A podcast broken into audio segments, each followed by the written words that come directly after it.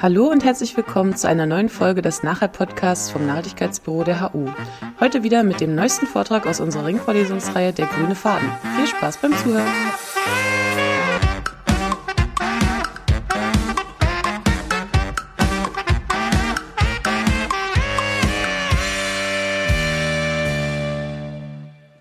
Ich habe so ein bisschen provokant den Titel gewählt, äh, globale Wasserkrise. Fragezeichen allerdings, weil das ein Begriff ist, der ziemlich florierte in den letzten Jahren.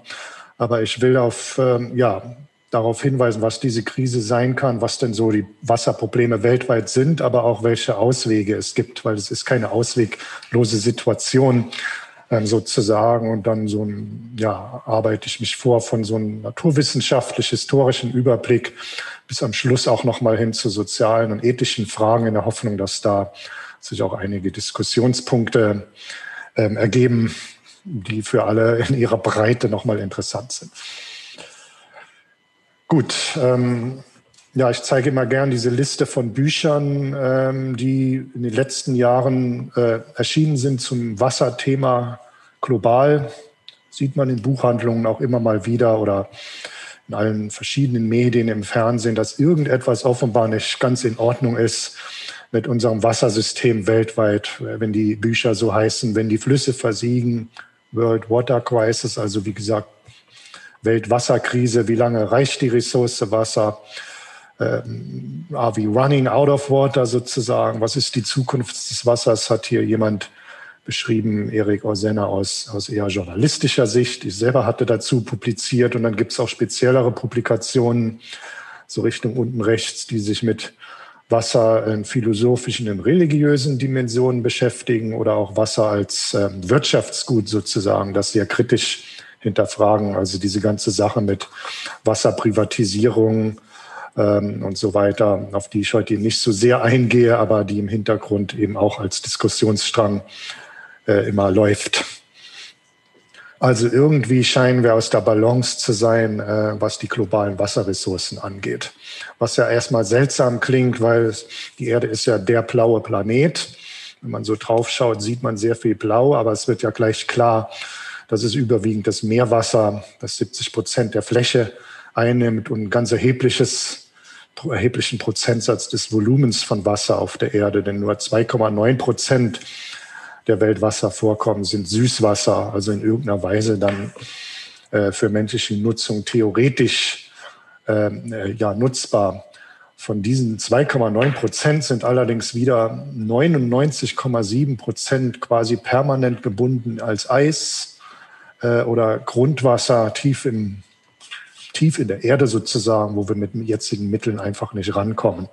Bleibt also eigentlich kein sehr großer Rest. Äh, wenn man den noch ein bisschen verfeinert, einschränkt, äh, äh, kam ich und andere Autoren zum Schluss, dass es eigentlich nur 2800 Kubikkilometer pro Jahr des Wassers auf der Erde nachhaltig nutzbar sind für den Menschen.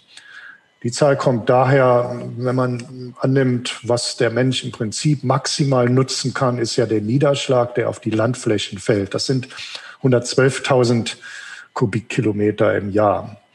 Ähm, davon fließt eine erhebliche Menge ab, wie in der Abbildung hier unten links in den bläulichen Farben illustriert. Äh, aber auch diesen Abfluss in Flüssen sozusagen, den kann man zwar stauen hinter Staudämmen, man kann auch das Wasser direkt entnehmen und so weiter, aber wir wollen ja nicht alles Wasser entnehmen, was in den Flüssen äh, entlang fließt, sonst kommt am Ende ja nichts mehr im Meer an. Und außerdem äh, eine große Menge dieses Abfluss fließt in Hochwasserereignissen ab, ist also gar nicht auffangbar oder es fließt in Gegenden ab, wo quasi kein Mensch wohnt im nördlichen Sibirien, im inneren Amazonas. Man kann ja nicht dieses Wasser im Prinzip auffangen äh, in diesen Flüssen, ob äh, Lena, Amazonas und für menschliche Nutzung verfügbar machen. Deswegen ist ein Teil, ein Großteil dieser, dieser blauen Vorräte hier links, äh, müsste man eigentlich abziehen von den Wasservorräten. Das sind genau diese, diese genannten, äh, ja, Mengen, die nicht zugänglich sind oder die man auch im Fluss zurückhalten sollte, um die Flussökosysteme aufrechtzuerhalten. Weil die äh, ja, beinhalten einen sehr, einen sehr hohen Anteil der globalen Biodiversität. Wir dürfen da nicht immer nur über die, die Artenreichtum in den Landökosystemen reden, sondern auch im Gewässer. äh, ist der Artenreichtum sehr hoch und sogar noch äh, stärker gefährdet als über Land. Also auch dafür gibt es Konzepte, dass man bestimmte Abflussmenge im Fluss erhalten sollte, um diese Ökosysteme nicht zu schädigen. Also das alles abgezogen von diesem Abfluss, der im Jahresdurchschnitt vom Land ins Meer fließt, ergibt eben diese Menge von 2800 Kubikkilometern im Jahr, die letztlich nur weltweit übrig bleibt, ähm, ja, für eine menschliche Nutzung. Ich habe mal daneben noch geplottet auf der rechten Seite die Verdunstung. Das ist halt die Differenz aus dem Niederschlag auf Land und dem Wasser, was wieder abfließt in den Ozean, früher oder später. Das ist halt natürlich das Wasser, was verdunstet. Einmal aus natürlicher Vegetation. Es ist also im Prinzip da, um die Landökosysteme äh, ja, zu erhalten.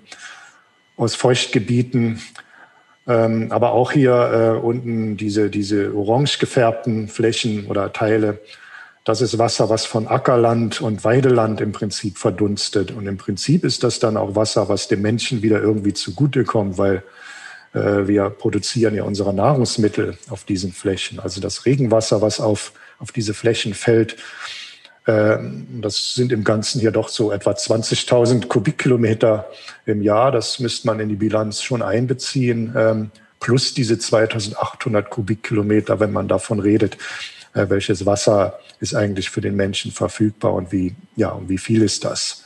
Also in der Summe vielleicht so gut 20.000 Kubikkilometer, wenn man diesen, diesen Abfluss plus das Wasser im Boden der Landwirtschaftsflächen äh, mit einbezieht.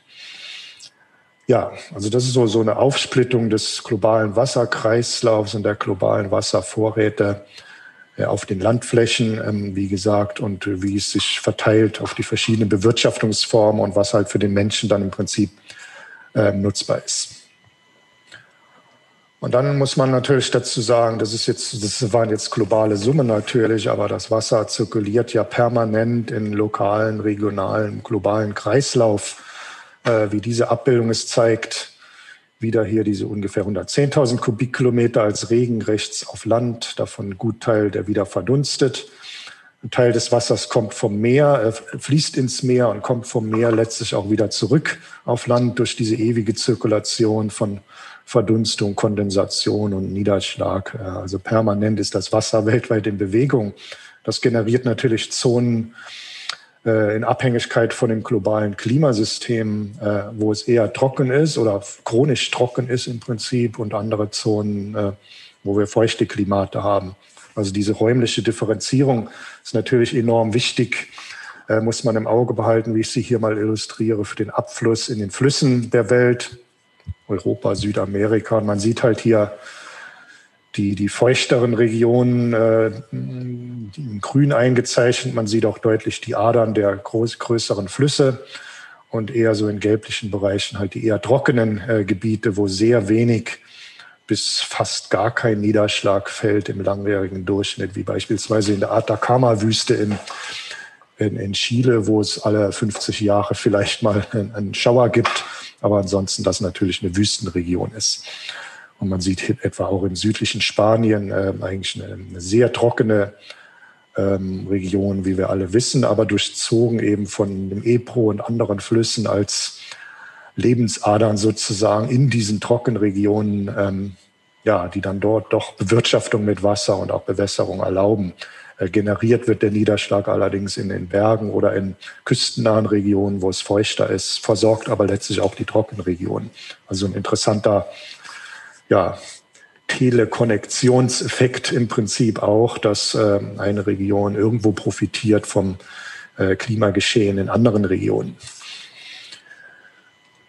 Gut, und ähm, aufgrund dieser ungleichen Verteilung des Wassers im Raum, aber auch in der Zeit, es gibt ja speziell auch hierzulande immer einen Wechsel von Trockenjahren, feuchte Jahren, Trockenmonaten, feuchte Monaten, würde ich mal sagen, dass die gesamte Zivilisationsgeschichte der Menschheit irgendwo auch geprägt war davon, wie kann man sich freimachen, emanzipieren von den Wasserressourcen, die in bestimmten, in bestimmten Gegend, in einer bestimmten Zeit vorhanden sind. Ist es nicht irgendwie möglich, ähm, das Wasser zu speichern, umzuleiten, irgendwo anders herzuschaffen, damit man es sich nutzbar machen kann und nicht nur auf die äh, natürlichen äh, Bedingungen angewiesen ist. Und das fing schon sehr früh an, äh, dass die Menschheit darüber nachgedacht hat, wie ich gleich zeigen werde, wie man äh, sich Wasser, Süßwasser zugänglich machen kann und sich damit frei machen kann, eben von den natürlichen Bedingungen irgendwo.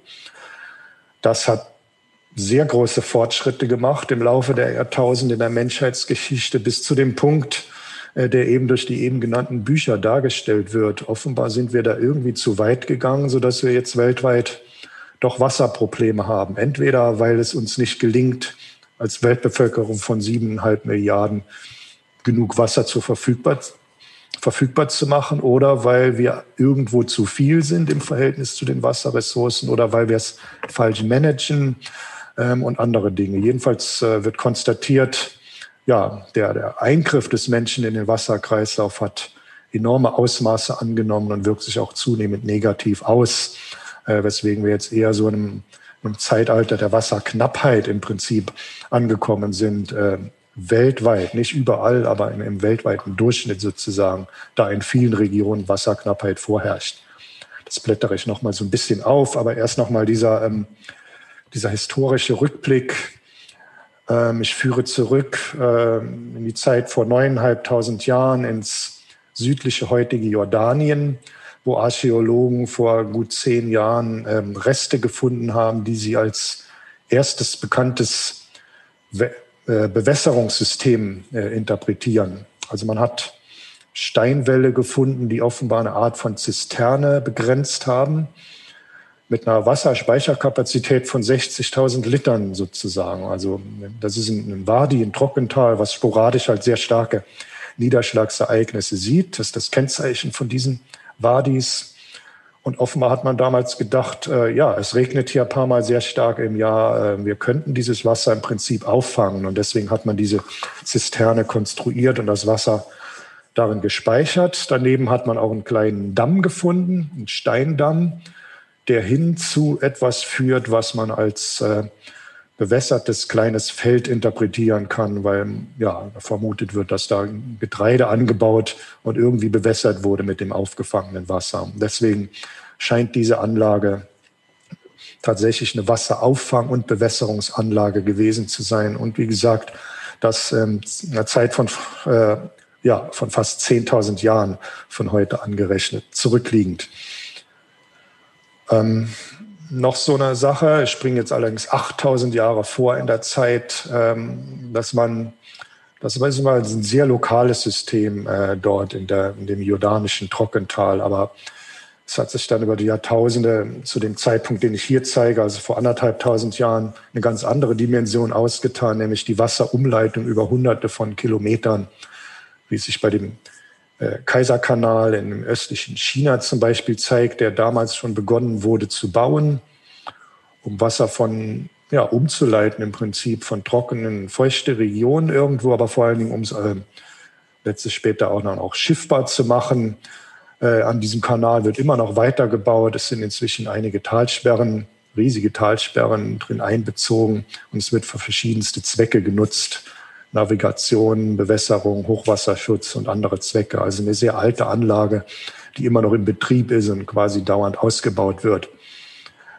Äh, eher ein äh, Relikt äh, sind diese Aquädukte äh, im südlichen Europa, wie hier auf dem Foto gezeigt, äh, für ja, äh, die thrakischen Berge in, auf dem Balkan, die Wasser auffangen in, in Gebirgsregionen ähm, und es hinleiten, in dem Fall in die damalige Stadt Konstantinopel, heute Istanbul, ähm, das Wasser also in diese Stadt geleitet haben zur dortigen Nutzung. Und neben der Hagia Sophia gibt es jetzt so einen unterirdischen Raum, den man besichtigen kann. Das ist eine Stelle, wo dieses Wasser dann gelandet ist und auch gespeichert wurde äh, für die städtische Versorgung. Aber eben über eine Strecke von mehreren hundert Kilometern wurde es transportiert äh, entlang dieses, äh, dieses äh, oberirdischen Kanalsystems sozusagen.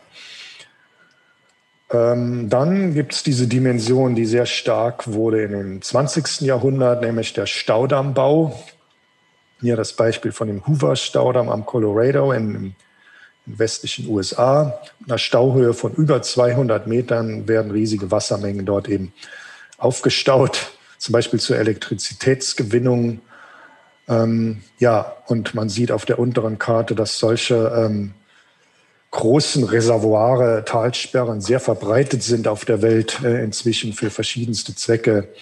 Bewässerung, ähm, Wasserkraft, andere Nutzungen wie, wie Rückhalt äh, für Hochwasser und so weiter. Also sie haben verschiedenste Funktionen, aber es gibt inzwischen gut 60.000 äh, große Talsperren mit einer Höhe von, glaube ich, mindestens 15 Metern, die hier einbilanziert sind. Und in vielen Regionen auf dem Balkan, in China, Indien und so weiter werden diese Staudämme weitergebaut, in anderen Gegenden aber auch aus Nachhaltigkeitsgründen wieder zurückgebaut. Das ist ein interessantes Objekt eben, ähm, wo die, die Herangehensweise der letzten Jahrzehnte fortgeführt wird, aber inzwischen auch umgekehrt wird hin zu nachhaltigerer Bewirtschaftung. Auf den Aspekt komme ich gegen Ende nochmal zurück. Ähm, das hier nenne ich die vertikale Dimension, nämlich man pumpt immer tiefer in den Grund, um Wasser zu erreichen, Grundwasser zu erreichen. Natürlich, ähm, wie hier gezeigt, äh, ja, für Kalifornien, die Abbildung rechts ist ein Satellitenbildauswertung, die eben sagt, in diesen Dürrejahren, die da vorherrschten, waren Wasservorräte im Vergleich zu Jahren zuvor sehr stark ausgeschöpft. Das ist äh, Satellit, der es auch ermöglicht, quasi in die Tiefe zu schauen, in die Grundwasservorräte, also die gesamte Wassersäule einzubeziehen. Und man sieht eben, dass da ja einmal diese natürliche Dürre vorgeherrscht hat und zum Zweiten aber auch die Leute mehr und mehr, weil die Oberflächengewässer langsam erschöpft wurden, die Talsperren eben auch mehr Grundwasser entnommen haben. Äh, also, wie gesagt, es gibt die lokale Dimension mit kleinräumigen Wasserumleitungen, die regionalen Umleitungen, Kanalbauten und eben das Schauen in die vertikale Dimension, in die Tiefe sozusagen, da das Wasser heranzuziehen. Äh, und als sehr aktuelle Dimension dann auch noch so eine Art von globalisierter Wasserverbrauch. Die Karte hier zeigt einmal in diesen Farben äh, Produkte, die nach Berlin importiert werden aus den Ländern, die eben entsprechend gefärbt sind. Die Pfeile zeigen nach Berlin und die Pfeilstärke sagt, wie viel Wasser wurde in diesen Produktionsländern aufgebracht, um diese entsprechenden Produkte zu produzieren. Sogenanntes virtuelles Wasser, das ist nicht das, was in dem Produkt enthalten ist, das wäre sehr wenig. Aber es ist das Wasser, was am äh, Produktionsort, also letztlich auf den Feldern, weil hier geht es um landwirtschaftliche Produkte, auf den Feldern angefallen ist, äh, um diese Produkte wachsen zu lassen. Das ist zum einen Regenwasser, äh, was auf die Felder fällt, in den Boden eindringt und dann eben verdunstet auf den Feldern durch die Pflanze oder neben den Pflanzen. Und zum Zweiten ist es Bewässerungswasser, was eben aus Flüssen und Talsperren entnommen wird, um die Felder nochmal extra zu bewässern in Trockenregionen und Trockenzeiten. Das Bewässerungswasser wird auch blaues Wasser genannt, weil das auch flüssiges Wasser ist aus Flüssen, Seen, Grundwasser. Und grünes Wasser wäre das, was als Regen einfach nur auf die Flächen fällt und im Boden vorhanden ist. Ich erinnere wieder an meine an mein Kreisdiagramm am Anfang, was eben diese, diese blauen Wasserressourcen von 2800 Kubikkilometern aufzeigt und diese grünen Wasserressourcen, also das Wasser auf den Feldern, das Regenwasser im Boden, mit den nochmal weiteren 20.000 Kubikkilometern maximal, die da letztlich in die Produktion von den landwirtschaftlichen Gütern eingehen. Und das Interessante hier ist eben, dass man sieht, dass so eine Stadt wie Berlin damit mittelbar von den Wasserressourcen in, in vielen anderen Ländern profitiert und sie sozusagen irgendwie aufbraucht und verzehrt. Also man, wenn man Wasserverbrauch bilanziert, sollte man nicht nur schauen, wie viel Wasser wird denn vor Ort so konsumiert und das mit den Leuten vor Ort irgendwie gegenrechnet, sondern man muss auch gucken, ja, wohin gehen denn die Produkte, mit denen das Wasser produziert wurde, weil das äh, sagt uns etwas darüber aus, wie sind denn eigentlich so die äh, globalen Zusammenhänge im, im Weltwassersystem. Ähm, gut, das können wir vielleicht, ich komme noch mal auf ein, zwei Beispiele für sowas zurück, aber vielleicht ist das auch ein Diskussionspunkt, die Bedeutung dieses sogenannten virtuellen Wasserhandels, äh, womit dieses ganze Phänomen hier besch äh, beschrieben wird. Also wir handeln virtuell nicht eigentlich, sondern mittelbar Wasser durch den Handel mit Produkten. Gut, und zum Wasser Verbrauch und Wassernutzung selbst ähm, gibt es dann eben diese Kurven, die im Prinzip sagen, das hat im letzten Jahrhundert stark zugenommen. Kontinuierlicher Anstieg des weltweiten Wasserbedarfs. Die Landwirtschaft ist der Hauptverbraucher bewässerte Landwirtschaft. Hier geht es halt nur um dieses blaue Wasser erstmal. Äh, wie man im grünen Bereich sieht, die Kurve steigt ebenfalls weiter an. Und ich habe hier mal eingezeichnet die sogenannte planetare Grenze für Wassernutzung. Das ist quasi eine andere Bezeichnung für diese 2800 Kubikkilometer, die ich mehrfach genannt habe, an Wasserverbrauch. Man sollte sich hier an dieser schwarzen Kurve orientieren für den Verbrauch. Das ist immer weniger als die Nutzung, weil die Nutzung ist erstmal das Wasser, was man herausnimmt, beispielsweise aus Flüssen. Und der Verbrauch ist das, was dann wirklich äh, für eine gewisse Zeit zumindest aus der Region weg ist, weil ein Teil des Wassers, was genutzt und entzogen wurde, auch wieder zurückfließt. Ähm, also Wassernutzung minus Rückfluss äh, gleich Wasserverbrauch. Und diese planetare Grenze beschreibt eben diesen, diesen Verbrauch. Und man sieht, dass wir da eigentlich schon recht nah dran sind. Es gibt auch neuere Berechnungen, äh, wo, wo diese planetare Grenze liegt. Die hat so einen Unsicherheitsbereich, aber wir nähern uns der doch schon sehr an, was wieder so ein weiteres Indiz ist, ähm, dass offenbar das Problem darin liegt, dass wir zu sehr in den globalen Wasserkreislauf eingreifen, beziehungsweise ne, viel zu viel Wasser entnehmen, als eigentlich nachhaltig äh, möglich ist. Ähm, und im Zuge dessen kann man auch bilanzieren, ähm, Wasserknappheit. Äh, mit einem ganz einfachen Maß wird das in globalen Berechnungen in der Regel gemacht. Man schaut einfach, wie viele Personen wohnen beispielsweise in einem Land und in einer Region vergleicht das mit den Wasservorräten in dieser Region. In der Regel wird es gemacht mit dem blauen Wasser wieder, wie auch hier. Also wie viel Wasser fließt in den Flüssen und ist in Talsperren vorhanden und in zugänglichem Grundwasser und das verglichen mit der Bevölkerung in der Region. Und gibt es so Abstufungen, ab wann man sagt, das ist jetzt sehr starke absolute Wasserknappheit oder moderate. Was man aber jedenfalls sieht, ist, dass vor allen Dingen aufgrund des Bevölkerungswachstums äh, die Zonen mit Wasserknappheit doch ähm, deutlich ähm, zugenommen haben und auch weiter zunehmen. Weil es ist klar, hier geht die Bevölkerungszahl äh, als, als mittelbares äh, Glied ein in die, in die Berechnung, während die Wasservorräte erstmal sich nicht so stark geändert haben. Der Klimawandel greift da natürlich ein, aber die treibende Kraft hier hinter dieser äh, Entwicklung der Wasserknappheit ist, ist eindeutig ähm, die Bevölkerungszunahme in, in vielen Ländern. Ja, man kann es diese Karten zeichnen, ähm, aber schon der Vortrag von Theresa Frommen wird klar gemacht haben, dahinter verbergen sich ähm, vielfältige soziale Dimensionen. Ich zeige jetzt hier mal nur ein paar Bilder als Beispiel dafür, dass natürlich ein Bauer auf einem Feld, ähm, was einem Trockenstress ausgesetzt ist, also er hat äh, wenig Vegetation in der Hand, weil es sehr wenig geregnet hat, dort äh, und das beeinflusst natürlich sofort die Vegetationsproduktivität. Sie kriegen wenig ähm, Biomasse aufgebaut, wenn das Wasser fehlt, ganz elementar eben auch fürs Pflanzenwachstum. Ähm, dann gibt es diese Wasserqualitätsgeschichte, das ist ein Bild aus einem Slum, äh, wo die Kinder quasi baden in diesem Wasser, weil es die einzige Wasserressource ist, die da ist. Es wird auch als Trinkwasser genutzt, teilweise zusammen mit den Tieren. Äh, die da auch siedeln. Also eine sehr äh, große Wasserqualitätsproblematik in vielen Regionen, äh, mit der einhergehend natürlich auch wasserbürtige Krankheiten kommen, wie beispielsweise die Cholera.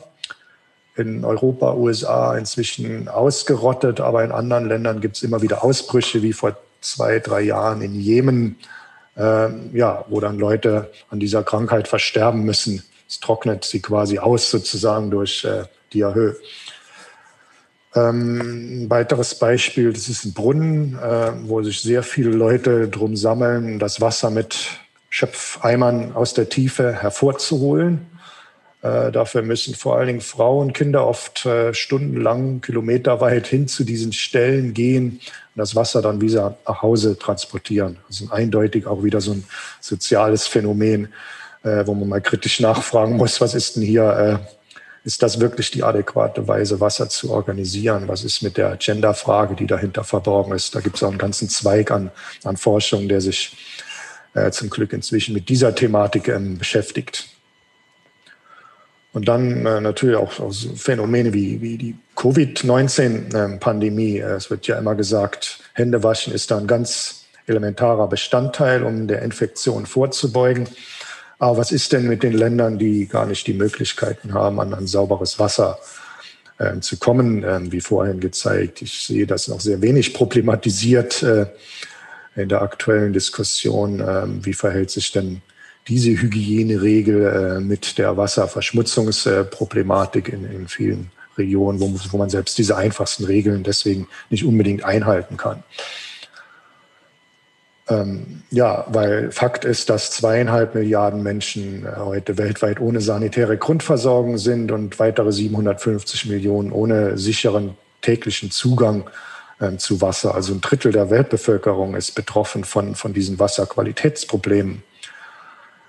Äh, es ist jetzt einfach so ein Einblick in, was so die aktuelle Weltwassersituation auch mal so beispielhaft darstellt. Ähm, und das zweite Beispiel hier ist der Rückgang ähm, des Durchflusses im Colorado River, äh, der teilweise in einigen Jahren gar nicht mehr die Mündung erreicht. Das liegt natürlich an den Staudämmen, von dem ich eben ja ein Beispiel gezeigt habe im Oberlauf. Da wird so viel Wasser zurückgehalten, dass es oft unten nicht mehr viel ankommt und zusätzlich ja auch viel Wasser entnommen, speziell auch in Dürrejahren.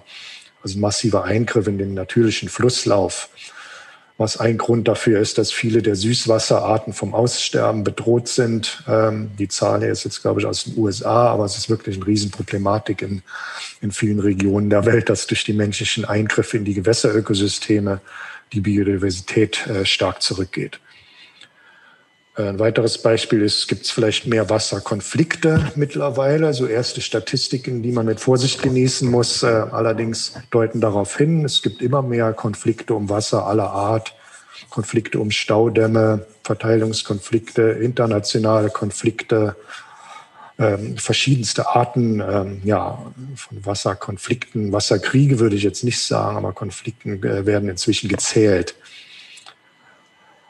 Ähm, ja, Wasserkrisen gelten inzwischen deswegen auch als zu den größten ökonomischen und sozialen Risiken. Und ich will hier nochmal darauf hinweisen, zu diesen Risiken gehört natürlich auch der Klimawandel, der aber eng verbunden ist natürlich mit dem Wasserkreislauf. Und so sieht man unter anderem, dass die, die Dürren äh, in den letzten Jahren offenbar in einigen Regionen statistisch signifikant zunehmen. Diese Statistiken, man würde in den nächsten Jahren sehen, wie robust sie sind, aber es gibt zumindest erste Entwicklungen dahin was auch logisch ist nach Klimamodellen, dass Regionen, die jetzt schon trocken sind, eigentlich immer trockener werden im, im Zuge des Klimawandels.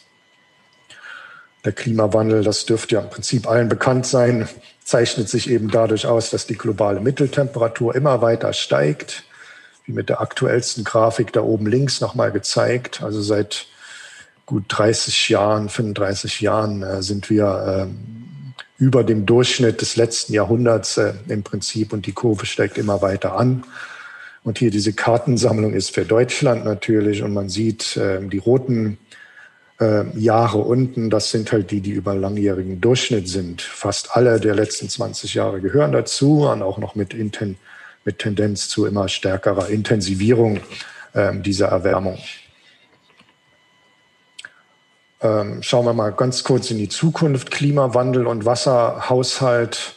Ähm, natürlich, entsprechend der Erwartungen wird es in einigen Regionen, wie ich eben sagte, äh, trockener durch Klimawandel. Man sieht schon bei einer Erderwärmung von nur in Anführungszeichen zwei Grad, das ist ja das äh, internationale Klimaziel, würden in den Regionen, die hier so gelb-rot gefärbt sind, mit hoher Wahrscheinlichkeit, weil viele Modelle es zeigen, die mittleren jährlichen Wasserressourcen abnehmen und die Dürrehäufigkeit äh, sich erhöhen.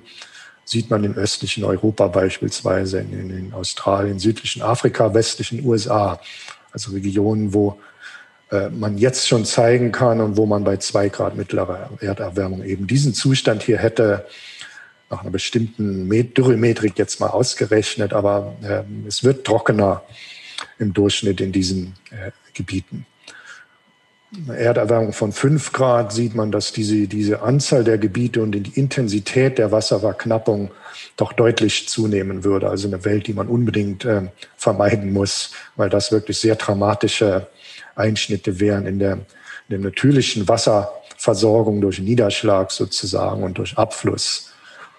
Ähm, ja, die Muster können wir vielleicht in der Diskussion noch reden. Vielleicht fällt da manchen was auf, wenn man zum Beispiel nach Deutschland schaut, dass hier eher grün aussieht.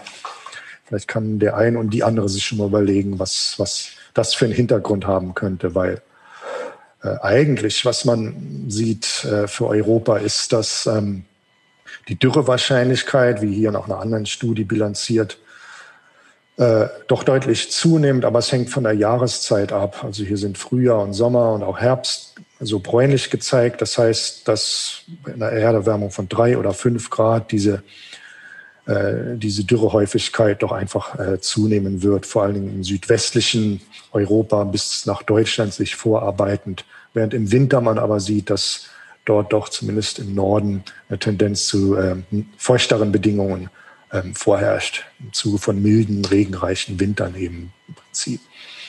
Also diese saisonale Differenzierung ist wichtig.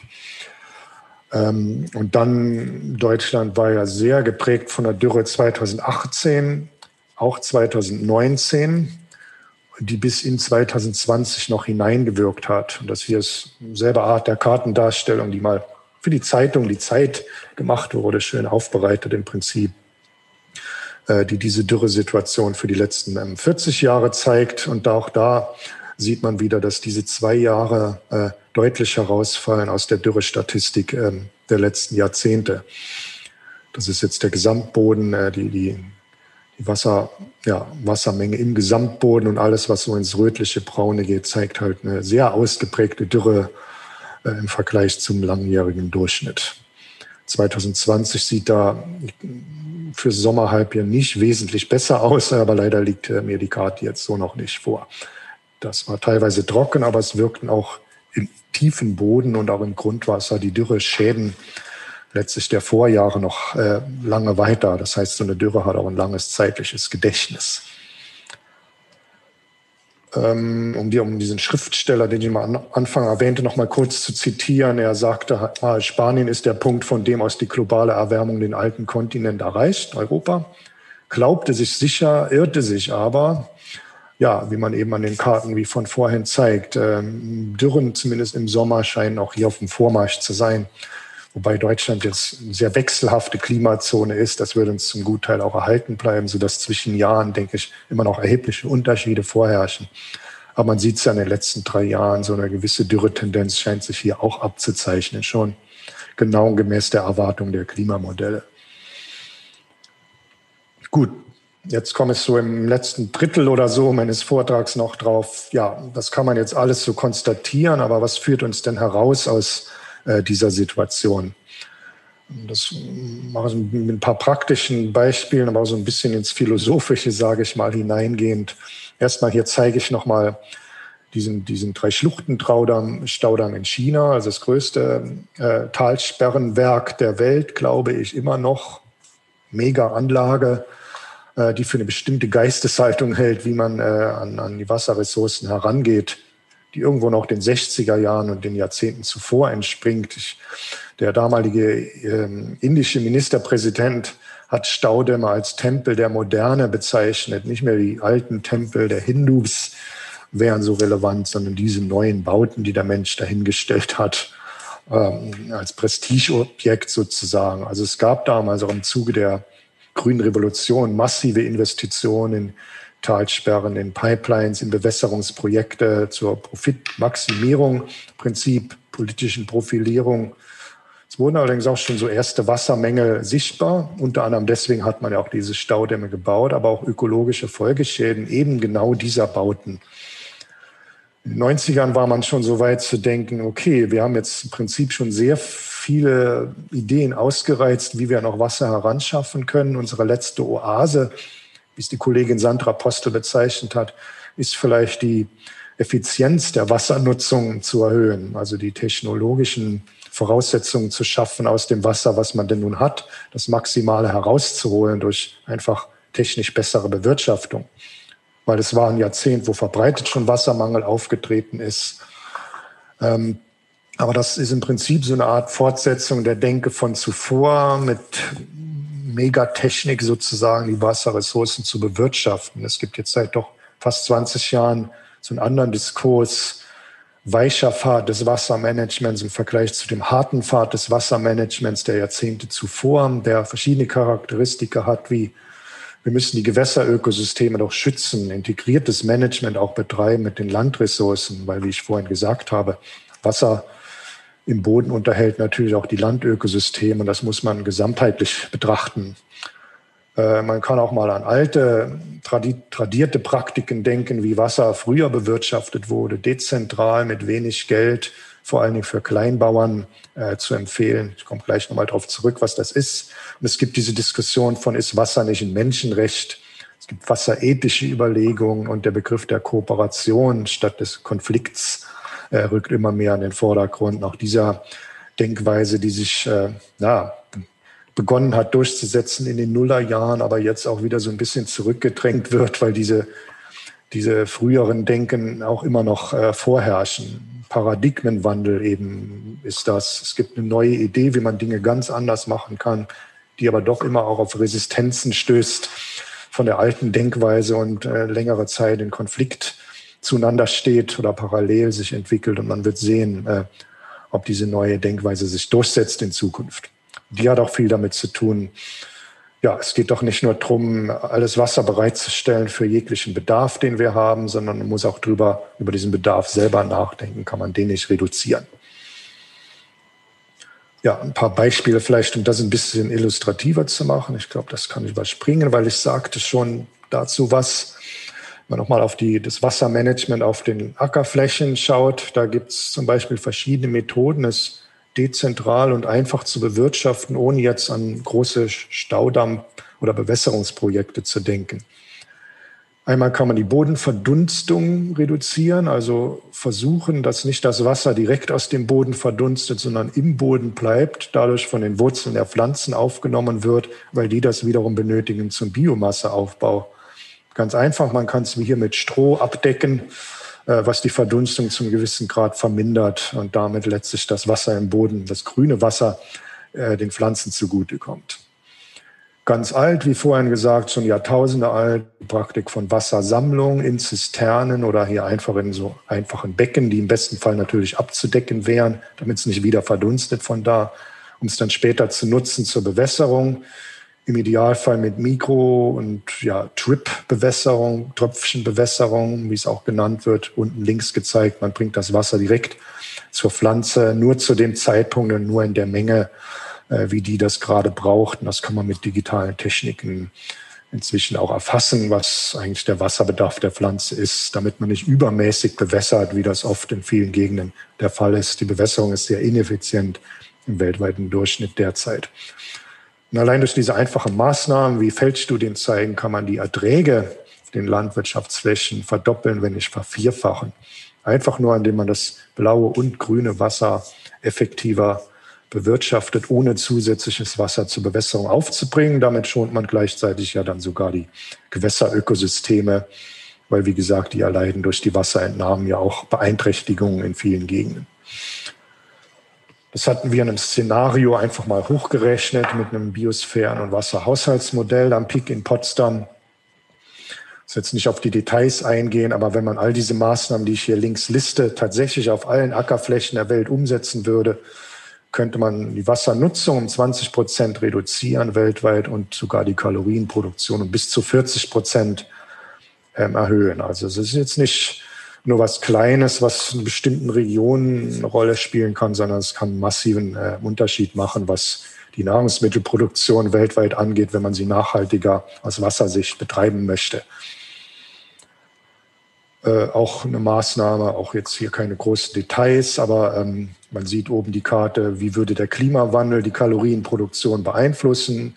In vielen Regionen recht negativ, die rot gezeichnet sind, aber wenn dieses Wassermanagement gleichzeitig etabliert würde, könnte man einen Gutteil dieser negativen Effekte wieder wettmachen. Also sich ein bisschen in Balance mit dem Klimawandel bewegen.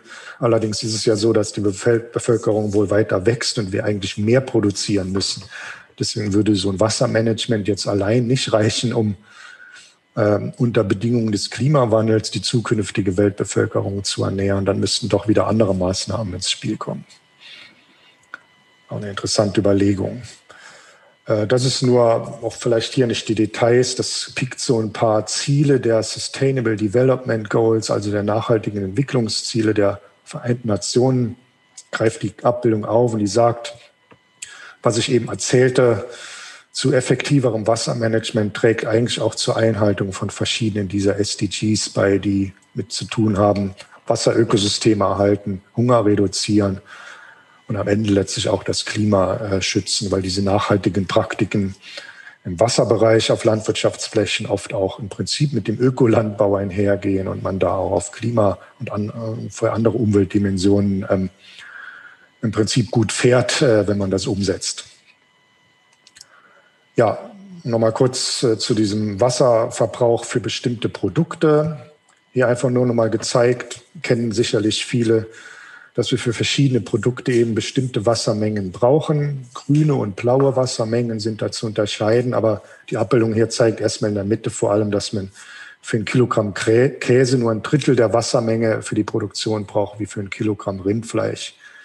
Die Gründe dafür sind vielfältig, hat unter anderem damit zu tun, dass in diese Rindfleischsumme das Wasser, was verdunstet von den Weideflächen mit eingerechnet wird. Aber so eine Kuh muss auch sehr viel mehr essen im Prinzip, um dieselbe Nahrungsenergie zu produzieren und uns Menschen zugeführt werden kann als ein vegetarisches Produkt. Und dann gibt es noch viele andere Gründe, warum diese Unterschiede bestehen. Aber im Prinzip ist die Schlussfolgerung hier, wenn man sich vegetarisch ernährt, schont man weltweit auch ähm, die Wasserressourcen.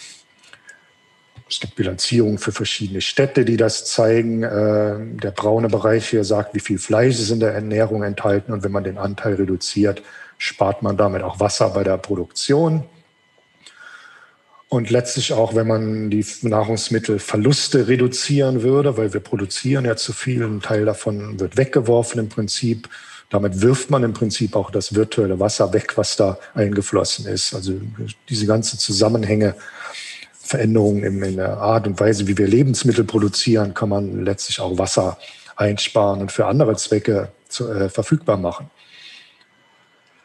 Ja, Summa summarum, auch mal eine Bilanzierung, die ich gemacht hatte auf anderen äh, Grundlagen. Ähm, es gibt eine Wasserlücke bis 2050 in der Landwirtschaft. Wie eben gesagt, die Weltbevölkerung steigt. Wir müssen mehr Wasser einsetzen, dafür offenbar auch in der Landwirtschaft. Aber die Hälfte davon ungefähr kann gelingen durch Steigerung der Wasserproduktivität, wie ich es eben gesagt habe. 40 Prozent Kilokalorien mehr produzieren, wenn nur das Wasser auf den Ackerflächen effizienter eingesetzt wird.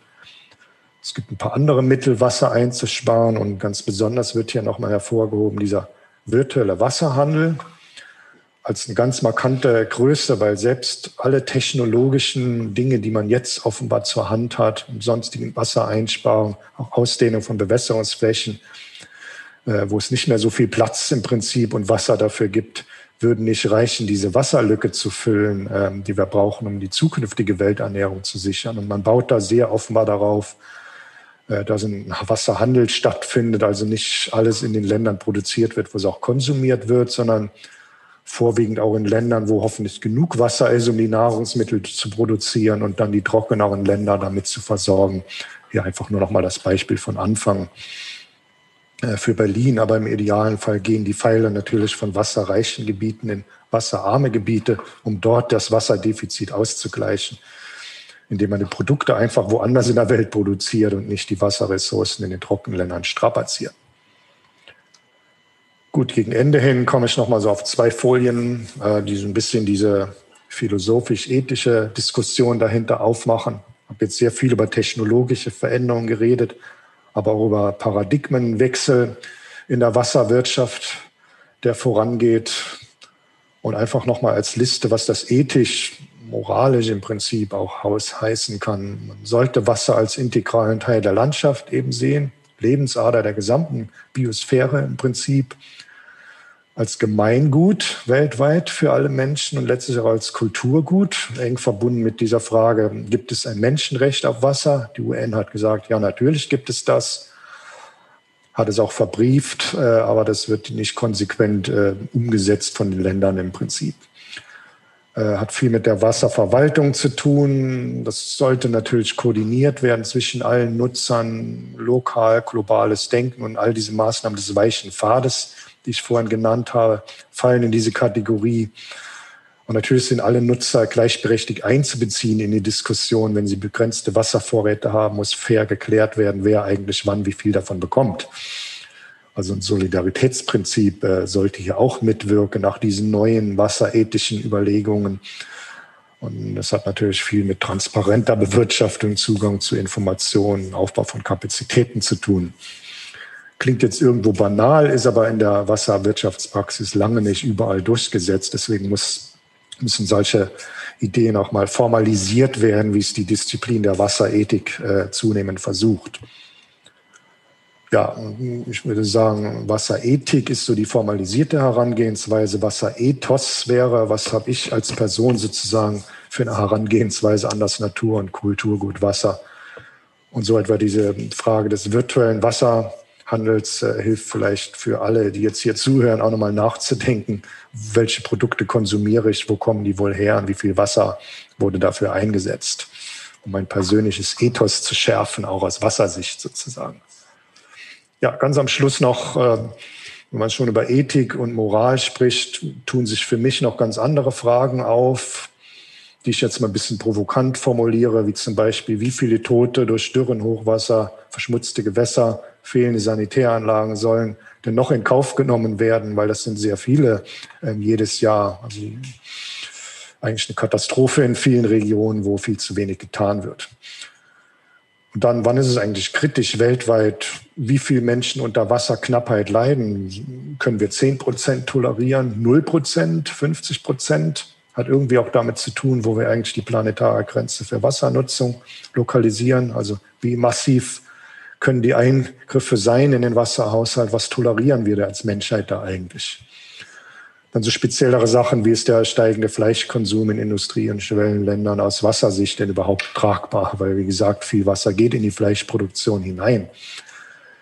Äh, gelten Profitmaximierung als Entschuldigung, in noch mehr Regionen die Wasservorräte leer zu pumpen oder Staudämme zu bauen in großer Skala, soll aber hingegen die Wassernutzung aus Gründen des Schutzes der Biodiversität in den Flüssen wirklich eingeschränkt werden, wenn es knapp ist? Geht da das Ökosystem vor oder doch die Grundbedürfnisse der Menschen? Ja, und dann Klimawandel und die Folgen bezüglich Wasser noch nicht so gut toll verstanden sind, gut, aber noch nicht perfekt. Wäre das denn Argument, nichts gegen den Klimawandel zu tun, weil man ja nicht, noch nicht genau weiß, in welche Richtung es geht? Ich würde natürlich sagen, nein, ist kein Argument, sondern im Gegenteil. Aber es gibt natürlich viele, die so ähnlich argumentieren. Und ähnliches. Gut. Ich komme jetzt wirklich zum Schluss, weise nur noch mal auf mein Buch hin, jetzt gar nicht das Eigennutz und so, sondern wer daran interessiert ist, äh, diese, diese Storyline, die ich hier gemacht habe, ist in dem Buch ein bisschen ausführlicher natürlich ausgebreitet, arbeitet sich ein bisschen vor von den frühen Zivilisationen über die Probleme im 20. Jahrhundert was ist Wasserkrise, Wassermangel, Wasserknappheit überhaupt. Ja, und dann auch hin nochmal zu diesen eher ethischen Fragen und Blicke in die Zukunft. Ähm, das einleitende Wort, deswegen zeige ich das nur hier, verweist auf den Titel meines Vortrags zurück von Friedrich Hölderlin, der sagte, wo aber Gefahr ist, wächst das Rettende auch. Also es ist ja gut, dass wir jetzt die Computermodelle Bilanzierung haben und zu zeigen, wie die Weltwassersituation ist, weil es uns hilft zu verstehen, welche Wege wir daraus finden, von denen ich so ein paar aufgezeigt habe. Gut, mit diesem Doppelpaket von Wassergefahr und Wasserrettung sozusagen äh, können wir dann einfach in die Diskussion gehen. Vielen Dank erstmal fürs Zuhören soweit.